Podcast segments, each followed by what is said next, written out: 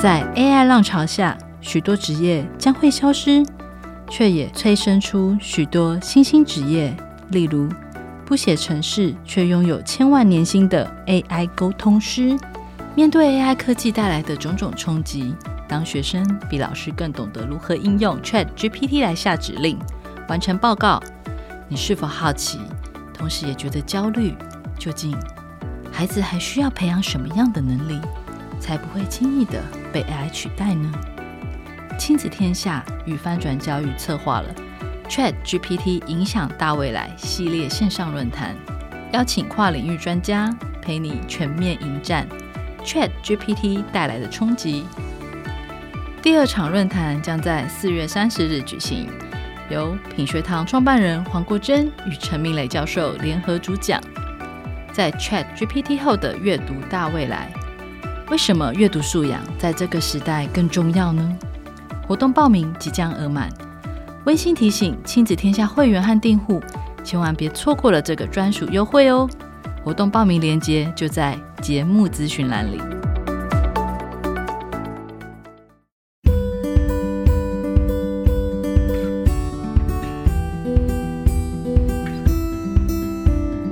各位亲子天下及翻转教育的听众朋友们，大家好，欢迎收听这一集的《当 ChatGPT 遇上 PBL》的特别企划。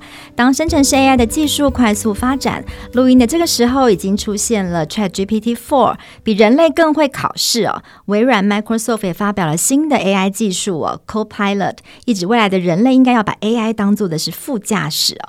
各式各样的新技术快速的演化，不知道大家面对这样崭新的未知的未来是感到兴奋呢，还是更加的焦虑？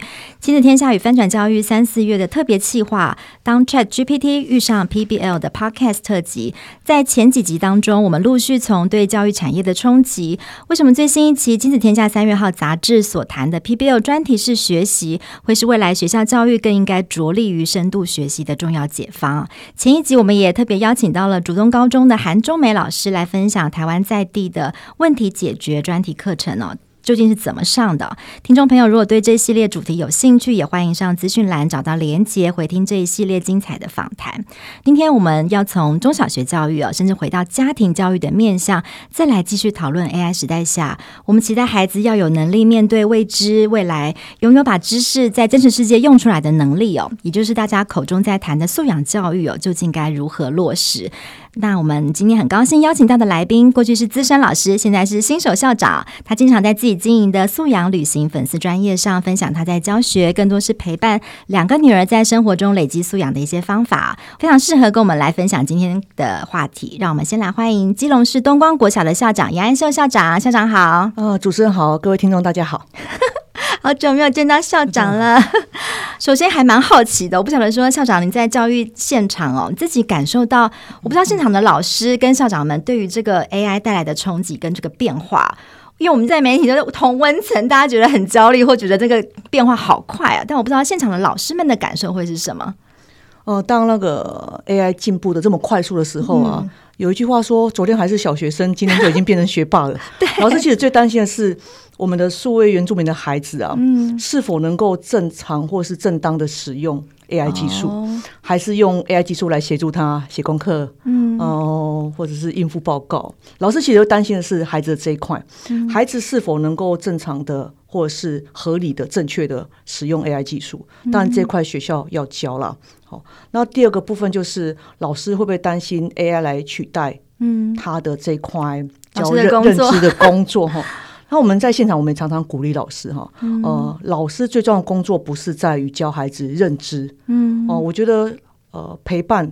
关怀以及人师生之间那些情谊的交流啊，老师给孩子的爱，那个是才是 AI 无法取代的。嗯，当然在小学阶段，老师还是有一个很重要使命，就是要给孩子基础的认知学习，是孩子基础的学历学习。哈，那这也是老师孜孜念念的啦。所以呃，这块老师还在调试当中。但是我觉得，我真的要给现场老师加加油、打打气。哈，这十年来其实教改相关的。步调很快，对。哦，前几年就素养导向嘛，素养导向平量，嗯、老师也觉得怎么出？对，那老师开始会很多大量的研习，嗯，去学习怎么样出一份叫做素养导向的考题哈。然后接下来的一个议题就叫做跨领域，然后老师又开始要跟他的同事们备课啊，今天国语备社会，或是然后自然再加进来，然后资讯老师要加进来，老师也一直在不停的调整跟增能啊。但是呃，我们的老师其实都在处在一种被期待，嗯，高度。或高速学习的角色啊，辛苦了，是真的是要给我们台湾老师鼓掌一下啊！是，那老师同时还要去兼顾到说，哎，今天不是只有学习的问题或学习的冲击，嗯哼，现场很多孩子其实需要的或是需要被关注的，不只是他的学习，他可能他的家庭的功能比较失能，老师还要有这一块类似像妈妈，国、嗯、尤其是国小，类似像妈妈的角色啊，关心他下课之后去哪里，他晚上跟谁在一起之类的。嗯所以老师真的是三头六臂啊！但是我们也期待说，呃，那个是不是资讯科技进步这么快，给老师一定会有压力？嗯，但是作为我们那种教育行政的这一环，吼，当然还是需要帮老师加油一下。校长讲的非常好哦，就是教育现场真的是变化太快了，不只是刚刚讲的素养导向教学，什么评量，还包括。疫情下面，老师要数位真能转型，远程上课、远距上课教学，其实都才也只也不过是前几个月的事情。哦、是，对啊，老师两年前那那时候停课，不是瞬间就要学会远端，对对对对，然后后来是混混成。嗯，其实老师都一直在学习当中。哦，好，老老师辛苦了，真的。但我也相信台湾的老师很厉害哦，很厉害。对，所以在这波 AI 的浪潮下，我想可能也是大家还在感受这个 AI 带来的冲击，以及有些焦虑，或者是可能已经看到了一些预见一些改变了。但我觉得基础上，可能老师们还是会重视一些孩子基础的一些能力，尤其在小学阶段，尤其是小学阶段，对。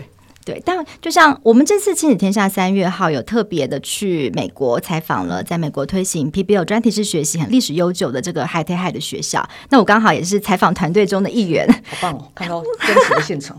对，但是我其实没有觉得太焦虑，我们也不希望这次的专题报道带回来是再带给教育现场更多的压力，好像又要老师们再学一个新的东西。嗯、我一直觉得，我们这次一直希望说，我们看到了其实那个。对于教育未来，对孩子那个学习的终点，我自己觉得那个跟一零八课纲想要带给孩子的所谓终身学习啊，把知识用出来，在真实世界学习的那个理想，其实并不会差太远。当然，我觉得他们可能也因为已经二十多年了嘛，已经比较娴熟了所有的操作方式。但我只想说，哎，其实台湾的老师。也本来就有一些基础哦，就是本来已经在做了，所以所谓的素养导向教学，不管现在转身已经转了大多大一圈，或者还在刚开始起步，我觉得都已经有一些些小小的成果。事实上，其实只要再多加一点点，或者是再往前前推进，其实就有机会可以像刚刚讲的很多的知识的记忆的背诵，可能未来 AI AI 其实已经比人类更会了。其实更重要的是，我们要怎么样去驾驭 AI？那我不晓得说，那校长在现场看到的那个。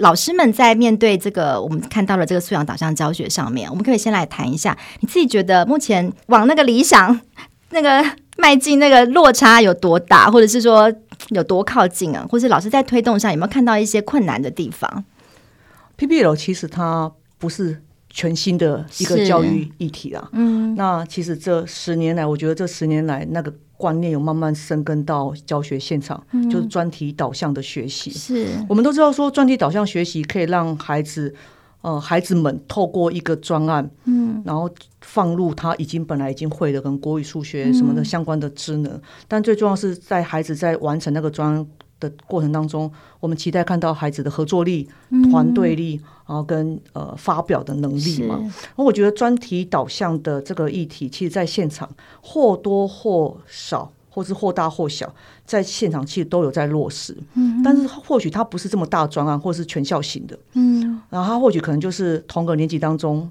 我们班跟你们班隔壁班，嗯，啊，或者是呃国语科跟社会科，嗯，或者是顶多再加一个美术进来哦。嗯，老师之间的共备，跟老师本来就会找他熟悉的好朋友，他们会去一起去讨论课程。嗯，我觉得这个在现场是很普遍常见的，嗯，小型的所谓的专题导向的。一个课程跨领域的跨领域的，但是它未必是很长，它未必是会是一学期，嗯，哦，它会未必会是一个很大型的，然后需要就是全部小孩都进来，然后参参在不同的角色去进行，它可能就是一个小型的微型的，大概就两周的课程，嗯，哦，三周的课程，或者是今天搭配我们所谓的校庆或是学校的重要的活动，嗯，老师设计出来了。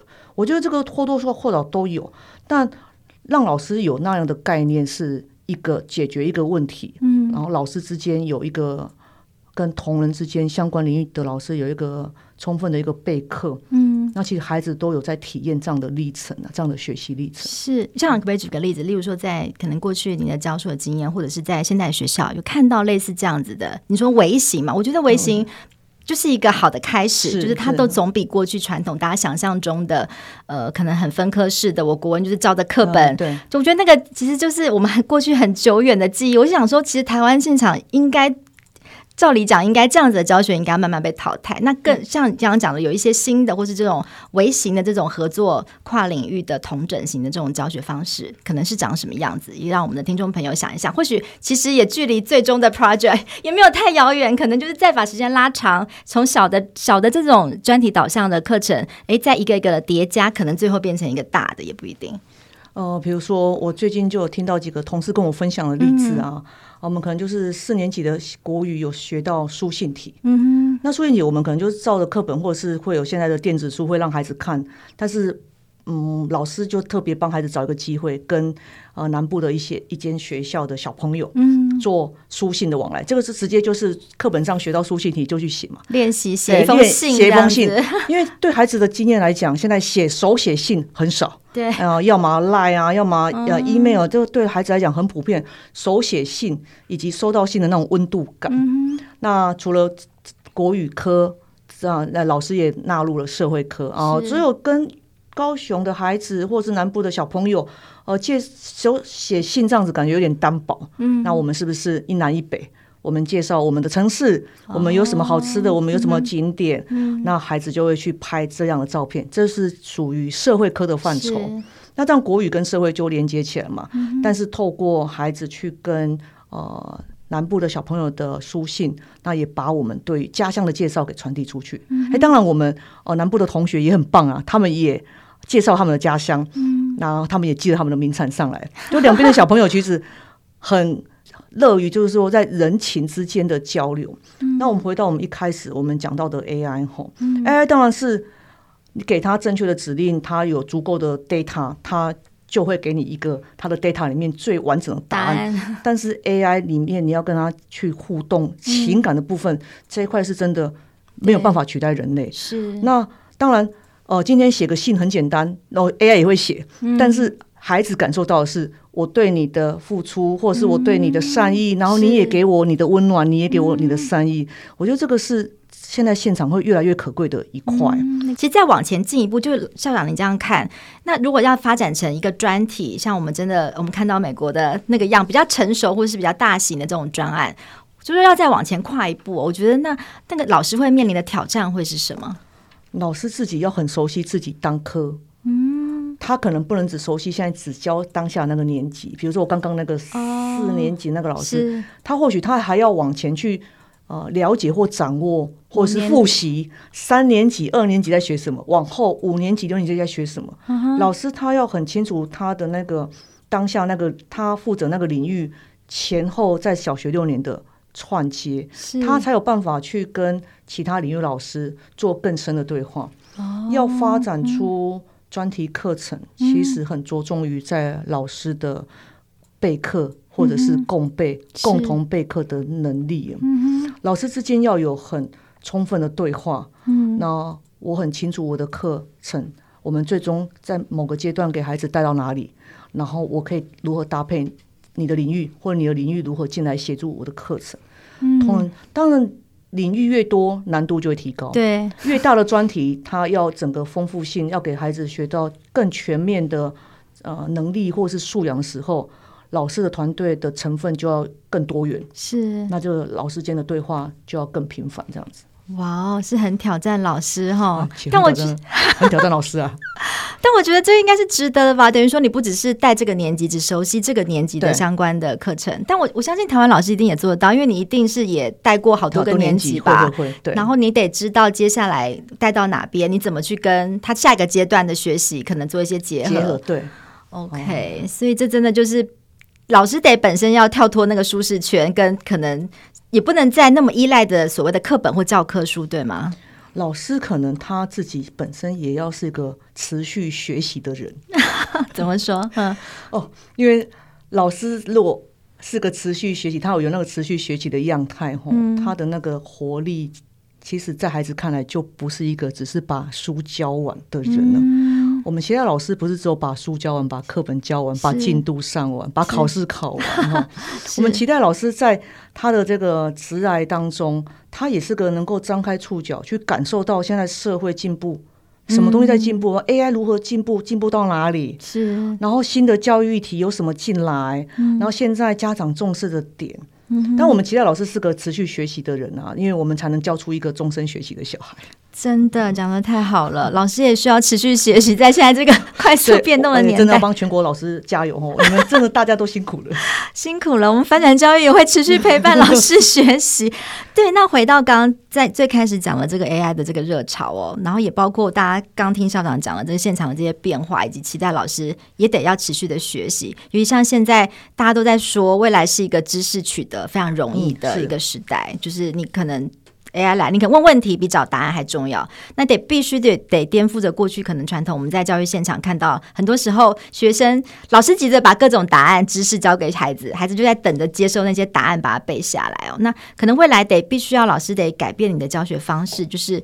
要怎么去启动孩子那个学习的动机呀？要启动孩子想要去找答案的动机，可能会比他呃怎么找那个答案更重要。那你觉得接下来对于教育工作者而言，除了持续学习之外，在教学上面应该要怎么样做一些调整呢？或者是可以有一些什么样的建议？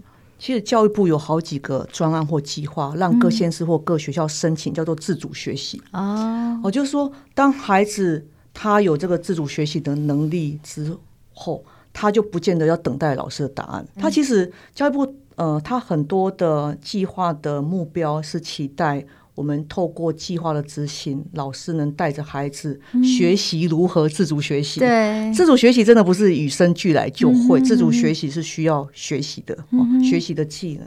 那孩子会期待找答案，或许是过去我们嗯。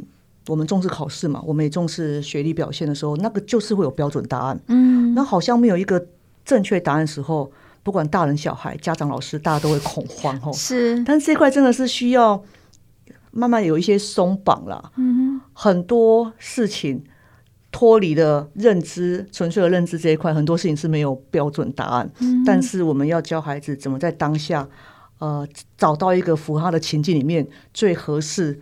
最合理的答案了。那我觉得自主学习的能力，当然现在透过各个计划或各个管道啊。嗯。那我像我知道有的学校，他们我会比如说有透过数位学习方案或什么的，那个就是孩子怎么学习在网络上或者是各教育部的呃学习平台上面，我去为我自己的国语、社会、数学，我给自己定一个自主学习方案。嗯那个就是锁的比较小。那个范，但是那个范畴比较小，孩子就可以比较好掌握。嗯，比如说我现在到下个月，我希望我的乘法进步到什么，嗯，然后我就会在教育部什么英才网啊，好好多很现在很棒的平台上面去给我自己设定。目标。哎，对对对，学习目标，然后我就给自己排练习，嗯，然后练习有时候会类似像哦，有一些平台会有还结合游戏，然后小朋友就会有兴趣，嗯，他会给自己设定这样的自主学习方案，但这个自主学习方案是。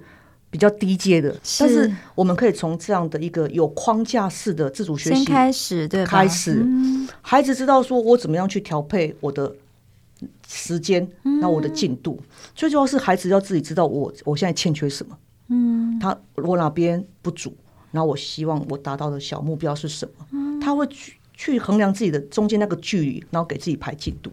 这孩子需要学习啊，老师也需要带，最终还是要回到人的动力。嗯，就是说老师或家长没有办法真的在旁边陪太久。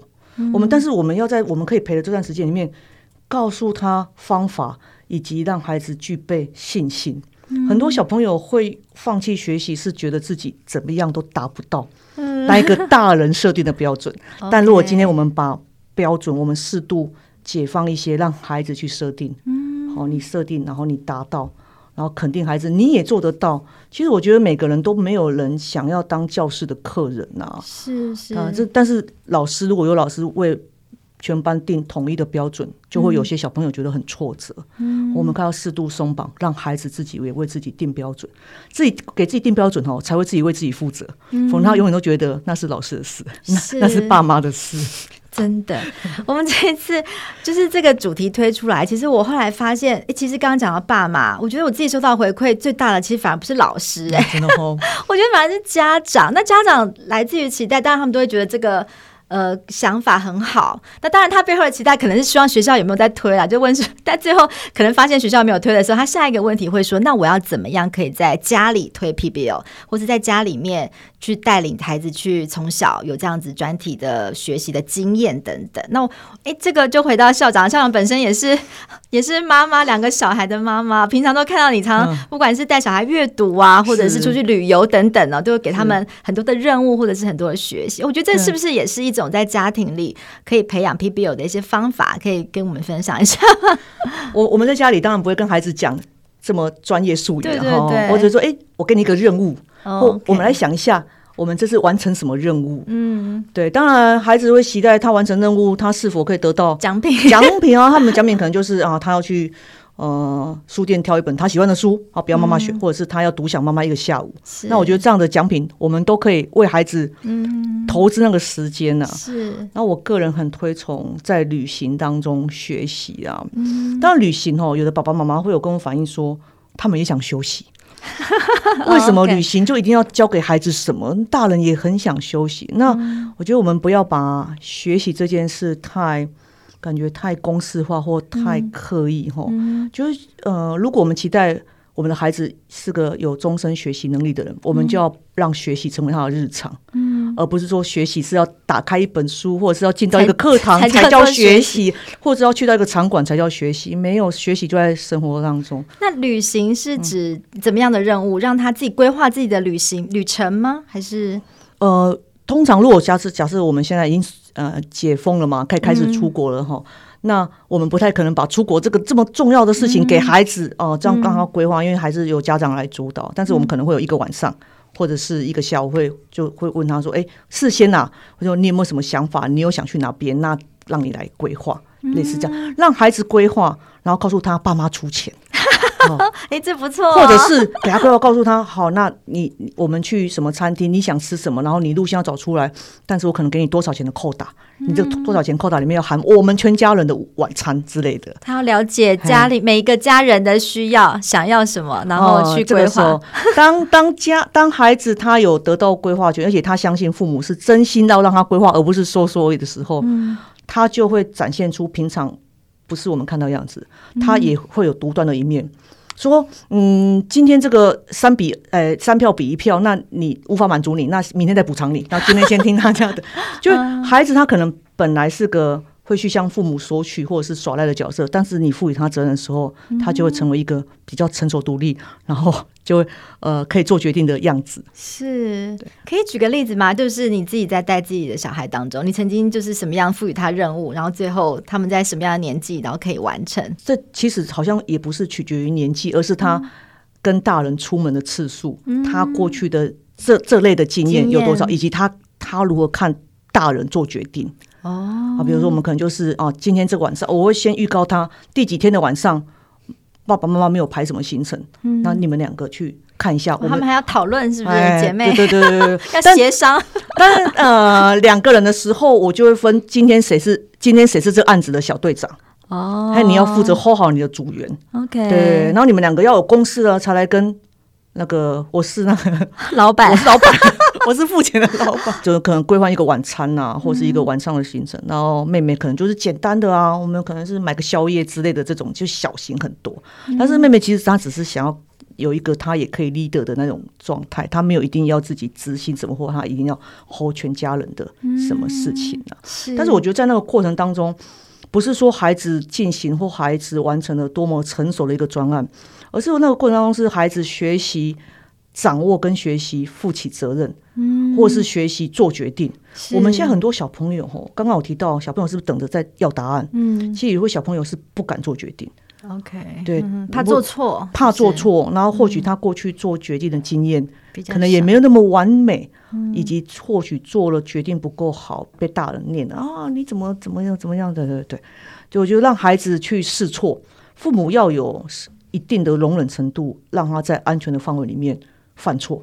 那曾经有过说孩子做了什么样的决定？那可能你本身诶，大人有时候会觉得这个决定不够成熟，或者其实不是那么妥当，要怎么跟孩子做进一步的讨论？会有这样的历程吗？比如说，嗯，他们可能会决定他们两个晚上想要吃什么，嗯，他们就希望哦，爸爸妈妈可能想吃烧肉之类的，然后他们就觉得不要，他们要吃汉堡，旁边还有冰淇淋店，类似像这样。但是我今天我如果说今天晚餐由他们来决定的话。其实我们大人就会配合了，嗯、但是我去配合他完之后，我隔天跟他说：“哎、欸，其实昨天我觉得那个可能这个，我觉得哪边觉得我不喜欢，嗯、但他也会觉得妈妈你不喜欢没关系，但你已经授权给我了，你不喜欢你也接受，嗯、类似这样像这样，类似然后会会跟他讨论，但是不会去否决他的，因为我的目的不是今天吃了什么，嗯、我的目的是让小朋友。”勇敢做做决定，做决定的那个历程哈，做决定的历程。那决定其实有时候只要没有涉及安全跟道德哈，我都觉得很多时候是没有好坏，尤其是家人在一起，嗯，没有好坏嘛，那只有是谁适应谁或谁调试，嗯，对，要让小朋友有做决定的勇气，他才有办法去为自己承担，他可以呃为自己学习或为自己规划到什么进度。是，而且我也相信，在家庭教育里有这样子的学习跟这样的经验的累积，相信他可能到学校，就是哎，可能张老师在赋予的一些任务或责任的时候，其实他也会比较敢勇于的表达自己的一些想法。是我们谈到说未来人才啊，可能需要创意嘛，嗯，同理心跟呃领导力嘛，嗯，那。这个领导力未必是要是同才里面那个班长或那个 leader，嗯，但是他要能够在他的小组当中或他的团小团体当中，嗯，他是一个可以勇敢合理的跟人家讲述他的需求，嗯，或是表达他的观点的人啊，是。那这个勇气是需要从小培养了，嗯，在团体当中，老师未必能够花每很多时间为每个不同的孩子量身打造适合他的。嗯，但是在家庭里面，我们家长可以为孩子 量身打造适合我们家小孩的。对啊，所以我相信很多听众是老师，但可能本身也是家长哦，就是。很多时候，老师会觉得，诶，这个我相信我替老师说一下话，会觉得说这些教育可能不能全部的责任都在学校，因为真的陪伴孩子更多的时间、更长的这个时间，可能是家长的每天的日常哦。家长，你们在家里其实持续的跟孩子做对话，你要孩子会问问题，你在家里有没有跟孩子讲过更多的话？有没有问问孩子一些问题，或者是有没有让他有机会做决定哦，而不是全部到学校里面期待学校教育来把这些教会给孩子。在孩子的小学阶段，甚至更早之前。嗯孩子学到是自我管控这一块，嗯，我自己了解自己，我知道哪边不行，嘿，我可以为自己设定什么范围。嗯、我觉得这一块要越早学越好，他才会有能力跟成功的经验带到他往后，他为自己设定所谓的我们现在知道的 PBA 的这专案学习，他知道他自己缺乏什么，以及他如何去为自己的不足找来资源，自己得到答案。嗯，但是如果这一块呃所谓的自我管控或是不管是时间管理，还是知道说我自己要如何按部就班这一块，在小学阶段如果没有孩子没有理解到，嗯、或没有习得好的成功经验的话，他一样，他到中学他还是要重新学，是他还是要重新累积成功经验跟重新累积好的策略，嗯、那他的呃所谓的专题学习就会更更后来才会发生，有可能。那像这个自我管控的这样子的。呃，经验跟学习，除了在学校，在家里呢，家长有没有一些什么方法？其实这些都是要在家里面学，都要在家，反而都要在家里学，怎么会这样？家里学，爸妈也很忙哦。帮爸妈，我也要帮爸妈说句话。现在大家都很忙，但是这些东西真的不会与生俱来就会啊。像校长，您都怎么陪伴孩子，就是建立这样子的基础？我会觉得吼，爸爸妈妈吼可以适度的。回到刚刚在讲那句话，在安全跟道德范围里，可以适度放手了。嗯、孩子做错决定又怎么样呢？嗯、就孩子他就试着啊，他知道做错决定，他就为自己的决定负责。嗯、那很多时候我在家里会就告诉孩子我的嗯期待是什么，然后接下来就让他们自由发挥。例例如呢，嗯，比如说嗯，假日，我说好，假日嘛，嗯，完整的两天六日是哦。那我的期待就是你们一人洗一间马桶，哇，你们一人洗一间浴室，这只是我的期待，就这样，让你们自己看看你们要规划在什么时间。那但是孩子他给他这样讯息，他可能不晓得，那我什么时间做？他就一直搁着，就一直没做。然后你大人也很生气，嘿，为什么我都交代你了，你还不去做？这指令很不具体，对，就是所以就是两天内完成就对了。但是没，但是我们会认为我告诉你了，你就会去做。是，但是孩子会认为你没告诉我什么时间做，我就一直搁着不做。是，我觉得小朋友还是需要框架。嗯，你就给他框架，他习惯了框架之后。他自己将来会去做延伸跟变化，嗯，就不用担心说我们用框架就教出一个死板的小孩，绝对不会。小孩这一生所努力的就是突破 师长大人给他的框架，挣脱。嗯，那这之前好像也分享过，我会给孩子，然后你们就很简单啊，一天就三大块嘛，早上、下午、晚上。对啊，礼拜六就早上、下午、晚上三三大块，礼拜天就是早上、下午、晚上六大块，六大块。那你就把洗马桶这件事情，看你要放在哪一大块，嗯，好。然后这个是一般我会给他们的指令跟讯息，嗯，但是我会再补一个，我不想要在最后一大块才看到他完成。哎呦，那就少一块了，那就少一 块，五大块，他们会争取啊，为什么不行？哦，那我就说礼拜天晚上应该是个很 peace 的、很平稳的，而不是匆匆忙忙还要赶着完成任务的。是，对他们会真的觉得默默觉得少一大块，但是我说没有啊，我让你切三大块，两天就六大块。是要让你排你想做的所有事，嗯，但是我期待我给你的这个任务，你可以在第五大块结束前完成它，因为我希望你第六大块是很舒缓的，嗯，准备迎接隔天的上学。是，他们就会把他们排排进去，然后最后也不用说爸妈很生气说，那他为什么迟迟不做？然后小孩在那个框架里面，他也觉得好了，我很安心，我排进去，我就是会做。就是从小训练他们时间规划、时间管理的方法哈、嗯，其实也不是太困难。不，就是爸妈其实呃，用一点点心思，或者是跟孩子讨论、嗯，我觉得各家都会长出各家的所谓的教养的那个样子啊、嗯，没有一定是好坏或对错，但是那个目标就是让孩子去把他应该负责任的事情做完。嗯哦，做完不见得做得好嘛，因为马桶你也没有你你的指令，你并没有说要洗得多倍儿亮这样子，对对，没有没有，并没有 并没有。但是我会，因为我毕竟我是小学老师出身哈，我会循序，要前三次完成了，那第四次说，哎、欸，我们哪边可以改善一下？哦，我会先肯定他说，哎、欸，你完成三次，哎，很棒，你都有在那个时间轴，对对对。呃，我会跟他说，你都有在你自己安排的时间内完成。嗯，我会把那个。